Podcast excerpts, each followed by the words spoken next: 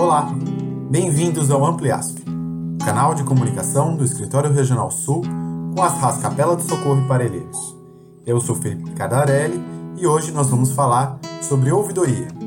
É o segundo episódio dessa série e para isso a gente convidou aqui a Carla Alessandra da Silva e a Patrícia Vieira de Assis. Tudo bem, Carla? Tudo bem, Patrícia? Olá, tudo bem? Bem-vindas. Muito Olá, obrigado. tudo bem? Sou a Carla. Então vamos lá, vamos começar com a apresentação de vocês. Acho que seria importante é, Carla, Patrícia se apresentarem, falarem um pouquinho, né? Vocês são recém-chegados na ouvidoria, né? Paty, conta pra gente assim, então, qual o seu percurso, de onde você vem? Então, é, bom, chego na ASF em 2014, é, na unidade do AMA Parelheiros, como ATA, na recepção, né? E depois eu fui para produção. Fiquei lá até 2019. Depois eu fui para o CAPS Álcool e Drogas, Grajaú. É, adquiri bastante experiência nessas duas unidades.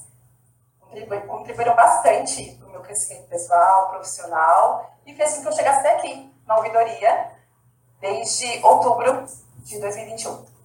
Que legal, muito bacana. E o que, que te levou a buscar a ouvidoria, Paty? Bom, obviamente, né, pelo crescimento profissional, né, uma, uma oportunidade bem bacana. É, esse tempo que eu fiquei nas outras unidades eh, me, me deu uma outra visão, assim, em relação à população, é, atendimento, saúde, é, acolhimento, né, e, e aqui é um lugar que a gente consegue é, reproduzir tudo isso, né, é um suporte para as unidades, é, a ouvidoria, né, é um lugar de ouvir, né, ouvir e acolher as pessoas, as queixas e tal. É, e isso é muito bacana, né? É, é muito importante, é um, é um instrumento de gestão muito importante. Legal, legal.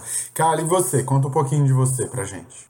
Olá, gente, eu sou a Carla, entrei na ASF em 2010, já são quase 12 anos aí de ASF. Fiquei oito anos na UBS Jardim Eliane, como ATA. É, acho que na UBS Eliane vou tendo a experiência, um contato maior com, é, com o usuário da unidade. É, depois eu fui promovida como analista pelo CAPSA do Grajaú, um serviço de saúde mental, onde você consegue chegar um pouco mais próximo é, dessa área especializada. Acho que a questão do, do ouvir, do acolher, é, ter uma visão ampliada da rede, isso foi é, me proporcionando grandes conhecimentos. É, acho que a experiência, tanto na UBS quanto é, no CAPES, acho que vai me fazendo enxergar um pouco mais né, do que, que é o território, do que, que é a população, das necessidades. Então, é, acho que tudo isso também me fez chegar até a ouvidoria é,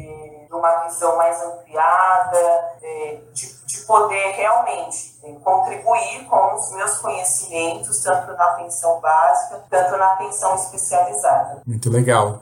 E a gente já tinha feito um podcast anterior, né, da, da, da- sobre ouvidoria. Eu queria que vocês, é, em comparação com aquilo que foi falado anteriormente, é, como é que como é que tá hoje assim o cenário né, desses indicadores de ouvidoria? Tá a mesma coisa? Sim, Ficou é, diferente? Bom, no primeiro episódio foi dito né, que a RAS de Capela recebe muito mais manifestações do que a RAS de Parelheiros. É, isso se dá, óbvio, pela quantidade de unidades. Né? Capela tem muito mais unidades de Parelheiros e aí os, os é, usuários de Parelheiros também acessam as unidades de Capela, então isso também contribui para esse, aumento de manifestações, né? Mas, e que isso não, não, não mudou. É isso, né? Continua sendo assim. É, Ras- Capela do Socorro tem muito mais manifestações do que Parelheiros.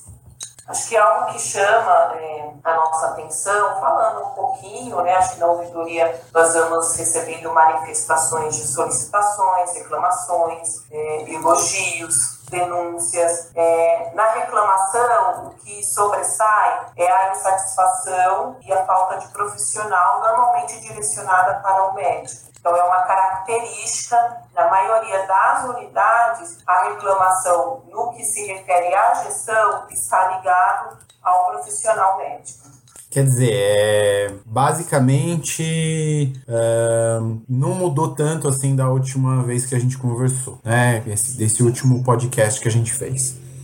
É, bom, mas vocês estavam me falando até anterior, assim, anteriormente, que uma coisa que vocês aí estão buscando, né?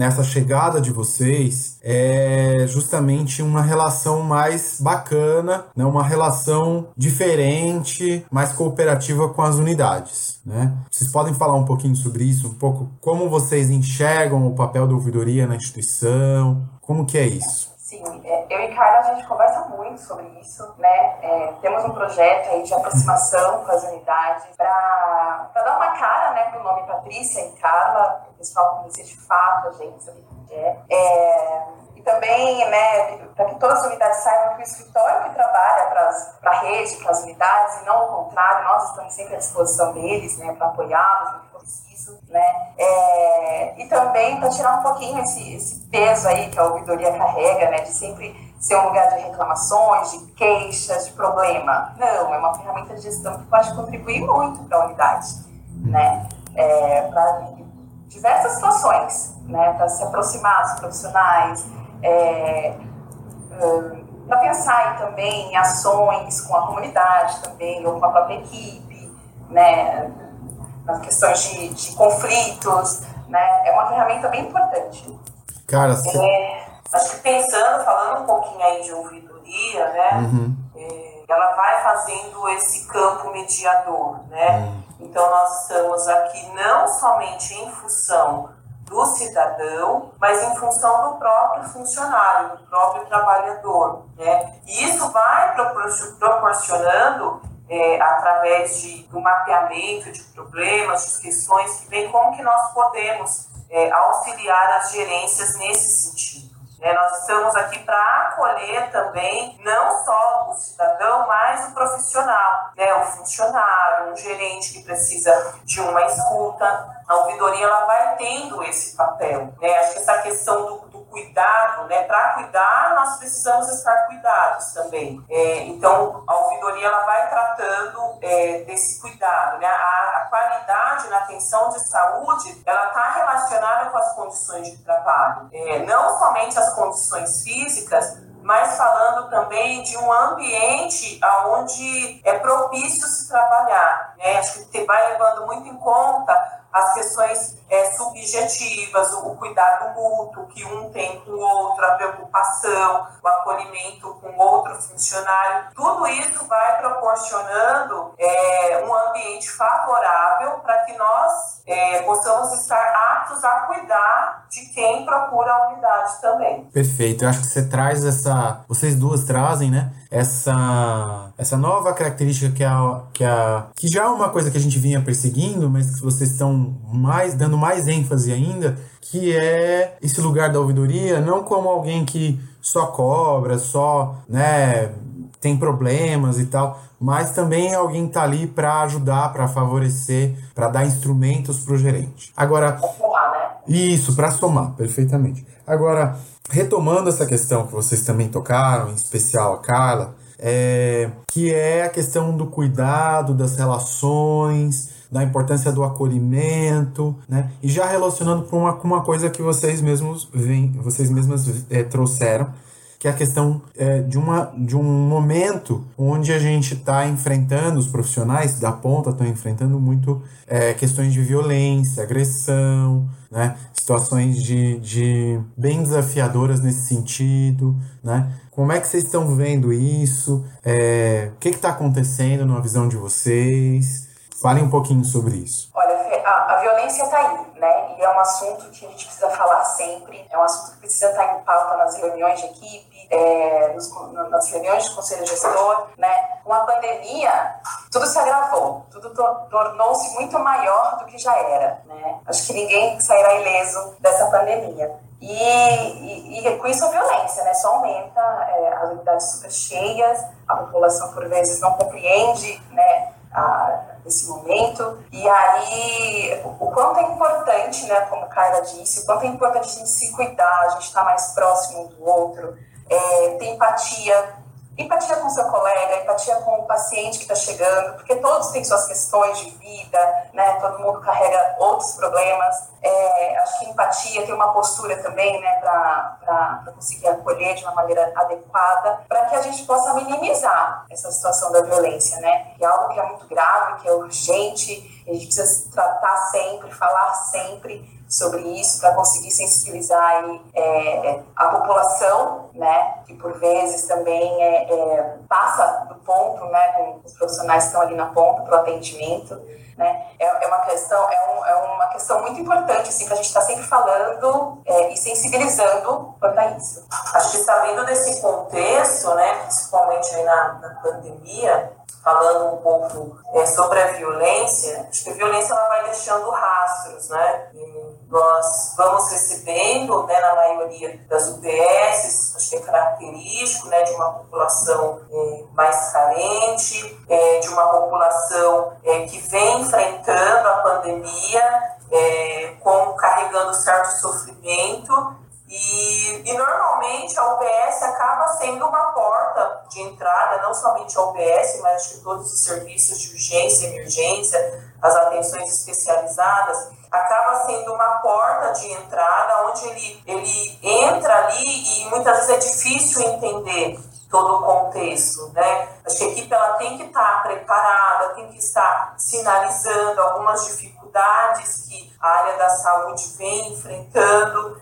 é, o volume né, de pessoas que têm procurado alta demanda é, fora, que foge dos padrões é, durante essa pandemia. Então, acho que é importante é, os funcionários também fazer esse, esse, essa ponte com os usuários, né, de, de alguma coisa que estiver normal no dia, aí sinalizando é, se algum funcionário, não falamos somente de uma violência física, né, mas verbal, é, que atinge o nosso psicológico, é, palavras ofensivas, que muitas vezes é, vai interferindo na qualidade do trabalho. É, então, todos nós, né, acho que vamos passando por esses momentos é, de violência é, e, nós e é interessante se a unidade consegue se antecipar, que o trabalho dos ACS, já no domicílios, é, deixando a população ciente de como está a situação, juntamente com o trabalho dos conselhos gestores,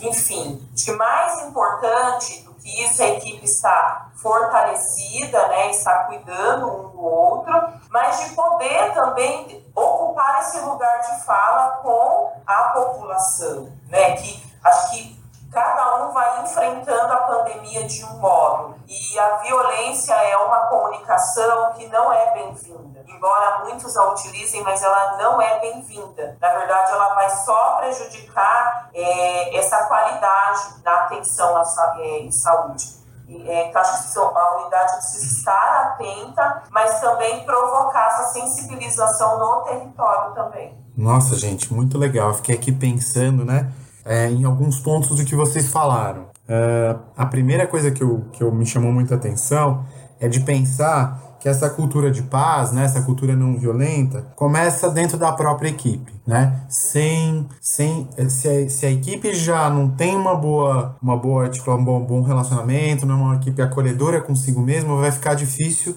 acolher também esse paciente. Então é muito importante prezar por esse cuidado dentro da equipe. O outro ponto que eu fiquei pensando também a partir da fala da Patrícia, é que essa questão da empatia, né? Como ela é fundamental. Sem empatia, não há compreensão. E sem compreensão, não há entendimento. Então, eu fiquei pensando que tudo começa daí, né? Pela fala da Patrícia. E com, com a, a fala da Carla, eu fiquei pensando aqui, né? A importância dessa comunicação clara e esclarecedora, né? Uma, uma comunicação que a gente possa falar, fazer com os nossos pacientes, mesmo com os nossos membros de equipe, que consiga ser esclarecedora, que seja assertiva, que seja clara, né? não violenta, sem acusar. Isso é um, um, vamos dizer assim, um pilar da comunicação não violenta. Né? A gente nunca acusa o outro, a gente sempre fala é, na primeira. Exato, é, no, da primeira pessoa. Né?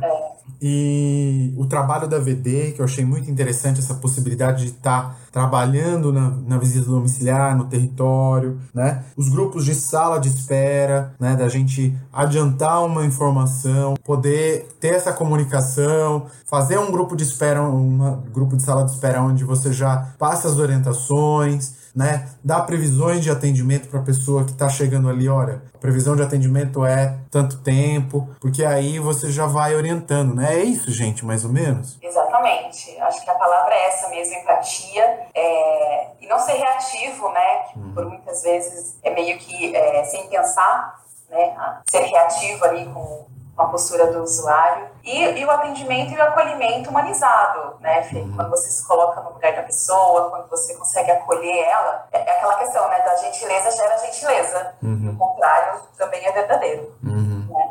É isso aí. tá bom, gente. Então, eu acho que não sei se vocês querem colocar mais alguma coisa pra gente fechar a nossa, nossa conversa. Acho que só ressaltando mais uma vez, né, a ouvidoria aqui ela não está somente em prol do cidadão, mas dos funcionários da unidade em si, do gerente. É, estamos aqui para acolher, estamos aqui para ajudar, estamos aqui para pensarmos juntos em soluções estratégicas. É, para melhorar, né, para o bom andamento, para essa qualidade que precisa ter na atenção de saúde. Então, a ouvidoria está aqui para isso. Tá ótimo, gente. Contem conosco. então, cara, Patrícia, muito obrigado pela participação de vocês nesse podcast. Obrigadão. Nós agradecemos, viu? Muito obrigada mesmo por essa oportunidade. Que bom. Obrigada, nós estamos à disposição. E muito obrigado para você que está nos ouvindo. Então tá bom, gente. Até mais. Até mais. Tchau, tchau. Tchau.